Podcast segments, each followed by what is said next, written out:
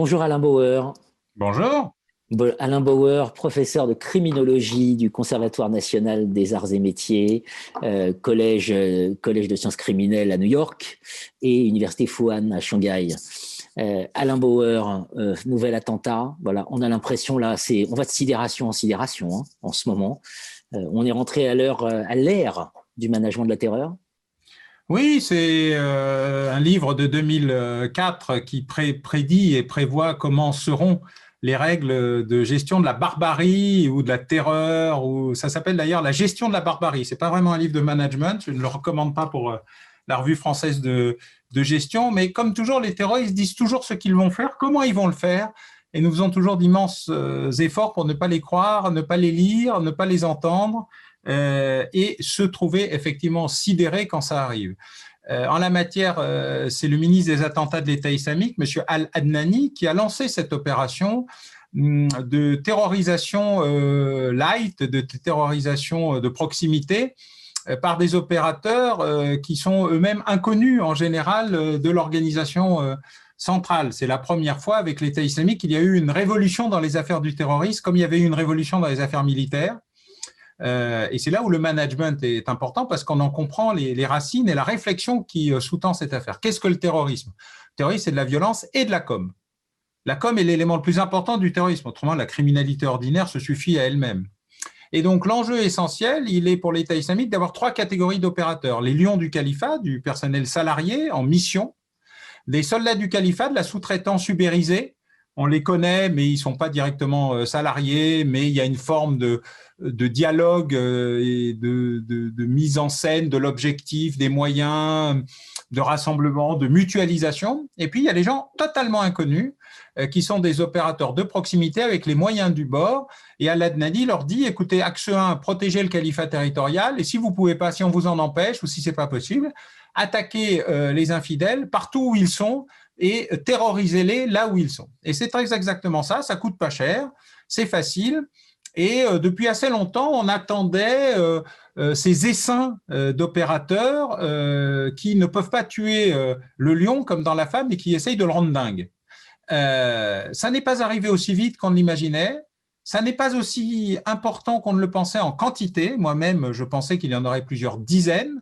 Aujourd'hui, il y en a une douzaine, ce qui n'est pas grand-chose. Euh, les services d'enseignement se sont beaucoup améliorés en termes d'action proactive. Une demi-douzaine avant l'attentat de Nice de juillet 2016, euh, dix fois plus depuis. Donc, euh, tous les attentats qui n'ont pas eu lieu. Alors, évidemment, ceux qu'on ne voit pas, mais c'est toujours ça de prix. Et puis, un vrai problème qui est lié à la nature de la réaction de la société française. En fait, en 2015, L'objectif d'Al-Adnani, c'était de créer une guerre civile, une cassure. Il le dit d'ailleurs, hein, il ne le cache pas. Euh, et dans les textes et les échanges à l'intérieur de l'État islamique, cette réflexion, c'est créer des attentats tellement massifs contre des enceintes sportives ou une enceinte euh, culturelle, des attentats dans les bars et les bistrots, que euh, les Gaulois vont se venger sur les musulmans. Et ça n'a pas lieu. Alors d'abord parce qu'il y a beaucoup de victimes d'origine arabo-musulmane, particulièrement à Nice en juillet 2016, mais aussi pas mal euh, dans les bars, les restaurants, et il y aurait pu y en avoir beaucoup au Stade de France, et chacun a compris qu'ils auraient pu être victimes de cette opération.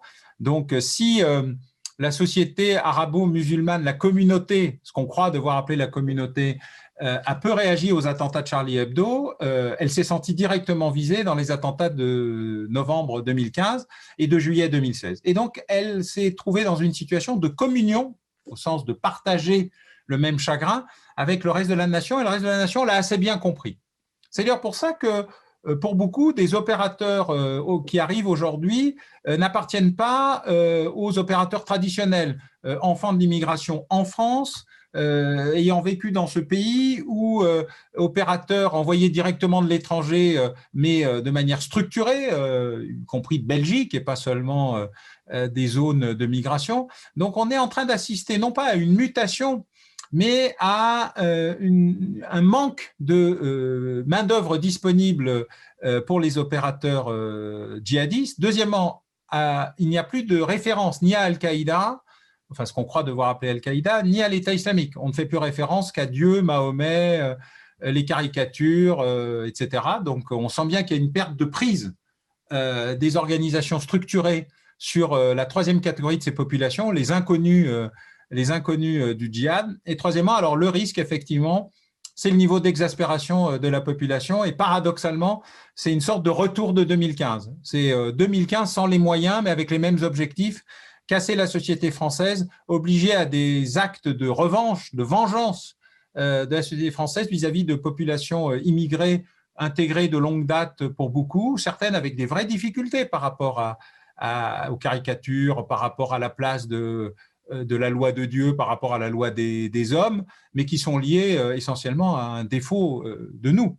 Le jour où nous avons inventé la laïcité neutre, la laïcité molle, la laïcité plurielle, nous avons commencé à nous suicider tout seuls. En tout cas, l'État central français, qui est le seul État au monde qui ait créé une nation. Partout ailleurs, les nations ont créé un État. Nous, c'est l'État qui a créé une nation, qui l'a centralisée, concentrée, qui en a défini la ligne, qui a expliqué qu'elle était gallicane, tout en étant franque. Euh, je rappelle que nous portons toujours le nom de nos envahisseurs, euh, qui a mis en place un outil où elle s'occupe de tout, où le régalien est extrêmement large, où on demande tout au régalien, et le régalien est censé tout fournir. Et le jour où il a décidé que la laïcité ne le regardait plus, qu'on pouvait sous-traiter la foi, qu'on pouvait accepter euh, que les imams euh, viennent de l'extérieur, qu'on ne s'occupait pas de la même manière des catholiques, des juifs, des protestants et euh, des musulmans, eh bien, nous nous sommes reniés dans ce qui était la nature même de la construction de l'État en France.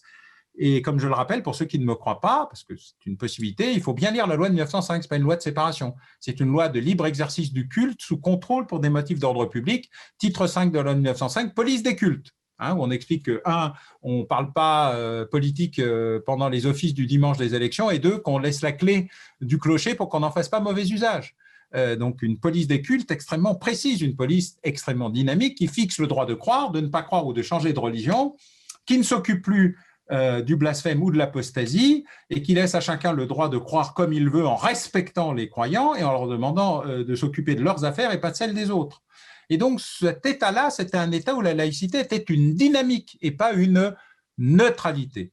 Euh, le choix du gouvernement, du Conseil d'État, de Lionel Jospin là-dedans, l'absence de mise en place, par exemple, du rapport Debray sur l'enseignement de l'histoire des religions à l'école le fait qu'on a sous-traité cette affaire, qu'on ne s'en est pas occupé, qu'on a considéré que l'intégration, euh, euh, comme la laïcité, c'était un peu comme Monsieur Jourdain, ça allait se faire tout seul et on ne comprenait pas ce qu'on était en train de faire. Eh bien, ces éléments-là, ils ont affaibli l'État et créé un vrai risque pour ce qu'on peut appeler la communauté nationale, celle qui partage tout et respecte les choix, les langues et les origines de, chacun, mais avec une colonne vertébrale qui s'appelle la République laïque. Et ça, cet enjeu-là, je crois que euh, ce qui reste de l'État islamique, l'État islamique virtuel, le califat virtuel, celui qui a survécu au califat territorial, l'a parfaitement compris, que c'est la deuxième fois qu'il essaye la cassure, la première fois en trop, trop fort, trop vite.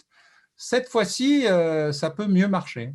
Ça peut mieux marcher, évidemment, il y a un concept, hein, c'est celui de guerre civile. Certains considèrent qu'on y est déjà, d'autres pointent le risque. Vous mettez dans quelle catégorie, Alain Bauer? Oh non, moi, je ne suis pas défaitiste euh, par nature. Je suis pour euh, la vigilance, la résilience et la résistance. Euh, je suis pour la troisième partie. et donc, il y a là un espace qui permet justement de revenir sur le terrain, notamment le terrain d'une laïcité véritable, une laïcité sans adjectif, une laïcité qui respecte les croyants, mais qui affirme ce que doit être la vie en commun dans ce pays euh, et il y a là euh, un enjeu qui est justement de, remonter sur le cheval et de ne plus sous-traiter ni aux pays étrangers, ni à l'État, ce qui doit être euh, une capacité à une résistance citoyenne. Merci beaucoup Alain Bauer. Thank.